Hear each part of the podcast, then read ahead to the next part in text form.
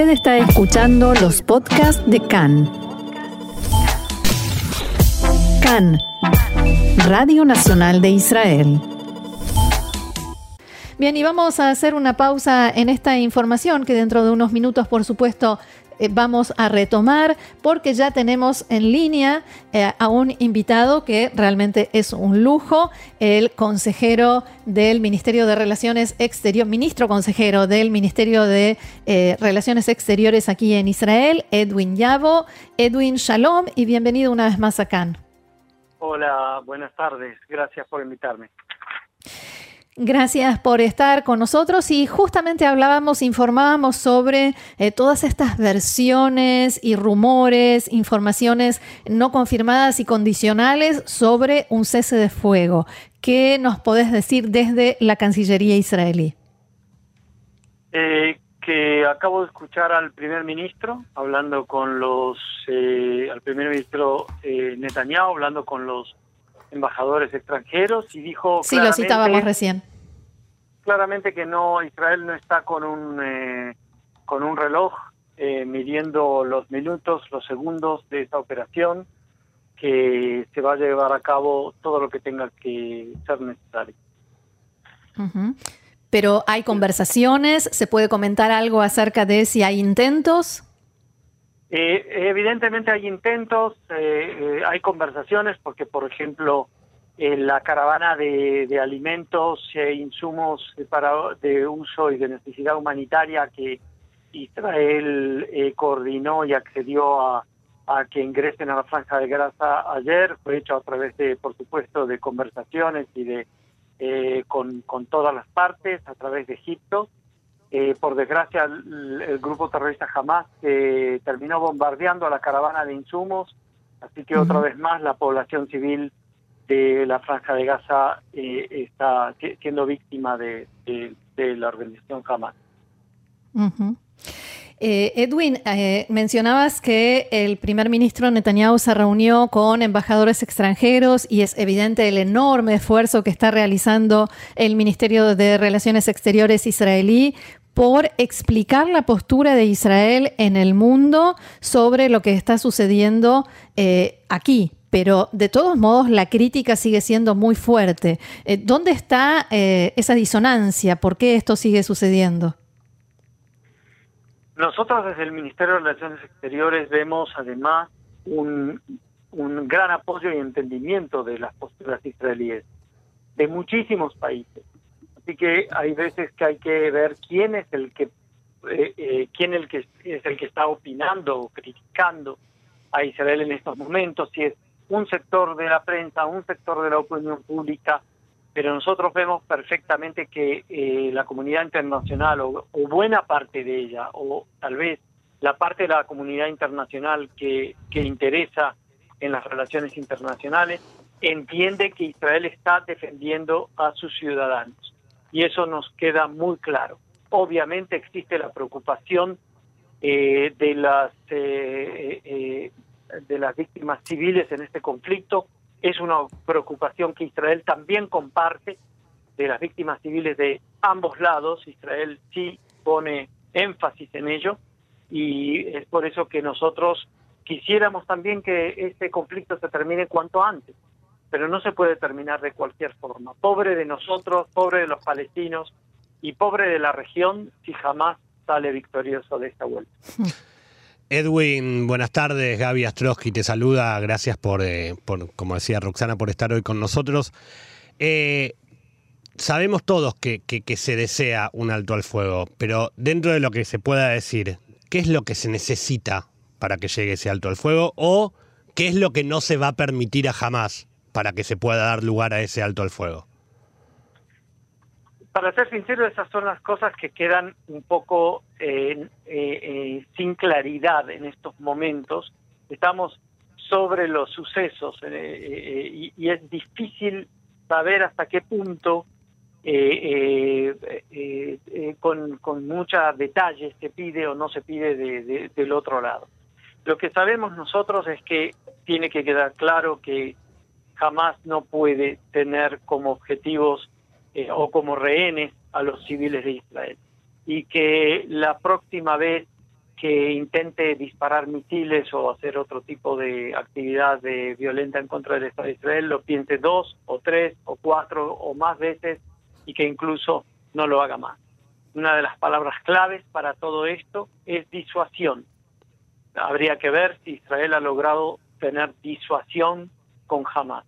Pensamos en Israel que una vez que los dirigentes de, de, este, de estos grupos terroristas salgan a la superficie eh, y vean el grado de destrucción al que ellos han llevado a la franja de Gaza, de Gaza esta disuasión se va a restituir. En las últimas horas se informó que el presidente Biden está dando señales de que, el presidente norteamericano Joe Biden, de que ya no le queda mucho margen para seguir resistiendo las presiones que él mismo tiene eh, y continuar este respaldo que está dando a Israel. Eh, ¿En qué situación está esto? Eh, se entiende que en todos los países hay algún tipo de, factor interno, de política interna, que puede influir a favor o en contra de, eh, de, las posturas con respecto a Israel, con respecto al conflicto con, eh, el grupo terrorista Hamas. Eh, pensamos que de todas formas confiamos en, en aquellos países que son aliados de Israel y por supuesto Estados Unidos es el aliado de Israel Sabemos perfectamente que el presidente Biden y eh, eh, la vicepresidente de Estados Unidos son ambos aliados de Israel, con muy cercanas conexiones con Israel, una larga relación con el Estado de Israel y que entienden perfectamente lo que estamos haciendo.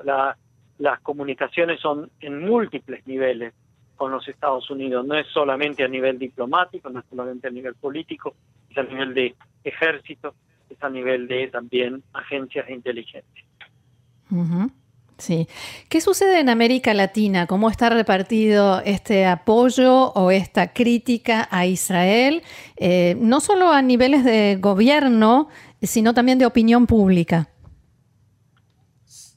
Bueno, tenemos eh, eh, tenemos declaraciones y manifestaciones de apoyo prácticamente en todos lados, en todos los países, en especial por ejemplo, en Honduras el Parlamento hondureño eh, pasó una moción de apoyo al, al Estado de Israel y mm, entendemos que, que los países de América Latina, que también miran con preocupación lo que sucede en esta región, eh, también comprenden el significado de una democracia que se está defendiendo contra una organización totalitaria como jamás.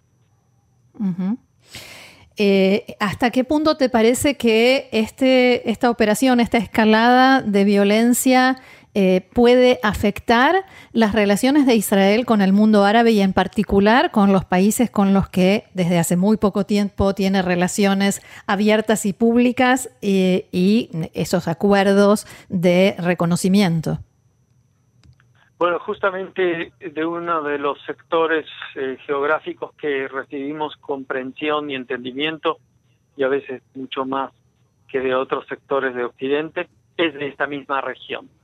Eh, los países con los que hemos, con los que hemos firmado eh, la paz recientemente comprenden perfectamente que Israel se está enfrentando en forma indirecta, pero inmediatamente indirecta, con Irán porque saben perfectamente que jamás que Hezbollah, que otros grupos en la región, en Irak, en Siria y en Yemen, tienen detrás de ellos el auspicio directo del el régimen de los ayatolás.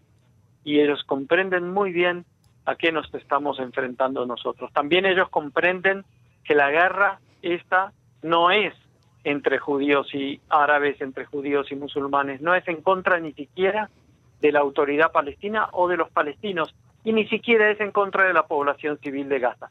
Esto es en contra de una organización claramente definida, Hamas, y la otra organización, el Jihad Islámico, ambas patrocinadas por Irán. Edwin, eh, la semana pasada tuvimos también el, gusto de, poder charlar contigo y a nosotros en, producción nos quedó muy grabada una frase que vos dijiste en un momento acerca de que eh, la organización terrorista jamás no representa necesariamente a más del 20% de la población árabe, del mundo árabe. Eh, mi pregunta es si, si realmente no representa a un porcentaje tan alto, ¿por qué no se puede hacer algo contra esta organización? ¿Por qué el mundo entero no puede hacer algo más que declararla una organización terrorista, más que eh, pedir un alto al fuego? Digo, ¿por qué no se puede Liberar a los palestinos de, la organización jamás, que los reprime, que los oprime. Exactamente. Bueno, eh, nosotros, eh, hay algo que, es muy, muy, importante entender. Esta es una organización extremista, totalitaria, que, que reprime a su propia población en múltiples formas y que eh, en realidad eh, adula la muerte, adula la muerte y adula eh, el odio. no tienen ningún problema con el suicidio, es decir, el tema de la muerte es claro, se puede oír perfectamente a los propios dirigentes de Hamas hablando del tema. No estamos dispuestos a hacer todo lo que hay que hacer porque esta gente Hamas se esconde detrás de los civiles para poder sobrevivir. Se esconde detrás el hecho de que se esconda detrás de los civiles es un indicador del modus operandi israelí que no ataca a civiles en forma indiscriminada. Si nosotros fuéramos el régimen de, de Assad en Siria, ellos no harían eso porque no tendría ningún sentido ni efectividad, porque el régimen de Assad dispara y mata civiles propios ciudadanos en forma indiscriminada. Pero el hecho de que jamás lo haga, primer punto, es un indicador del modus operandi israelí. Y segundo, que es la forma en que estos cobardes se protegen. Porque a diferencia de Israel, en nuestros refugios están los, los civiles, en el refugio de ellos están las armas y además los líderes de, de Hamas. El líder máximo de Hamas, Hanía, en estos momentos estará tomando un rico licuado de, de frutas sentado en algún mm. jacuzzi en algún hotel de siete estrellas en Qatar. Eh, es la, por un lado la cobardía total, el impulso de la muerte y el suicidio de otros, ¿no? Por supuesto. Eh, en este caso no tienen ningún problema de suicidar a la población civil de Gaza. Por eso tenemos que tener tanto cuidado y por eso invertimos en Israel tanto para evitar esto. Por último, Edwin, me gustaría preguntarte algo que quizás se pregunte mucha gente que nos está escuchando, eh, gente en las comunidades judías en distintos lugares del mundo, en, eh, en, campus universitarios y demás, donde el reclamo es Israel usa la fuerza desproporcionada. ¿Qué se debe responder ante eso? A ver, no entiendo. A ver, 3.500 a casi 4.000 misiles contra la población civil eh, en forma en forma declarada como objetivo la población civil, eso no es desproporcionado. ¿Por qué se escucha a veces en la prensa solamente la palabra desproporcionada cuando eh, eh, atañe a la, a, la, fuerza usada por Israel? Es incomprensible. La palabra proporcionada que existe en el derecho internacional junto con necesidad no está tipificada en el, en el, en el sentido de que no dice exactamente qué es lo que hay que hacer. Entonces, por supuesto, si eh, de la franja de Gaza me disparan 3.500 misiles en forma indiscriminada, eh, sería proporcional disparar de vuelta 3.500 misiles en forma indiscriminada. Yo no creo. Como democracia que es Israel, Israel ha invertido muchísimo con grupos de, grupos legales, grupos que, eh, de militares que analizan toda la ley internacional del derecho humanitario internacional para asegurarse que la fuerza utilizada por Israel no sea indiscriminada y que sea eh, la fuerza necesaria como para intentar lograr los objetivos.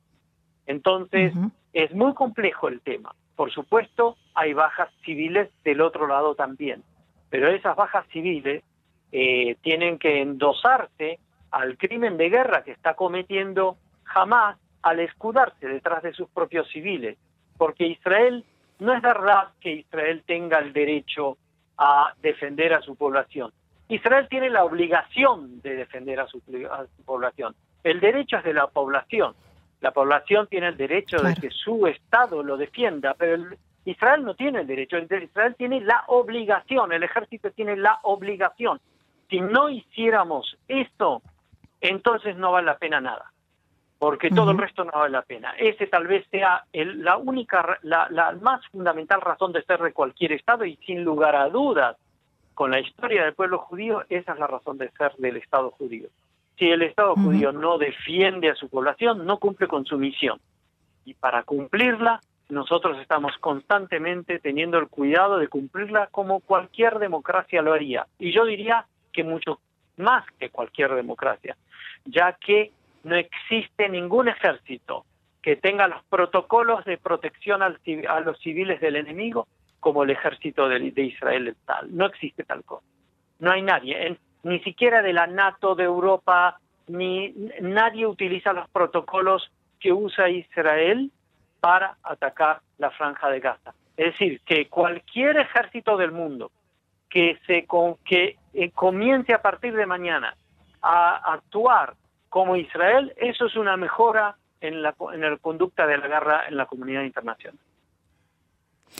Bien, clarísimo y contundente. Eh, Edwin Yabo, ministro consejero en la Cancillería israelí, muchísimas gracias, realmente muchísimas gracias por este contacto con nosotros, que no será el último, por supuesto, y ojalá el próximo sea para compartir buenas noticias. Gracias y shalom.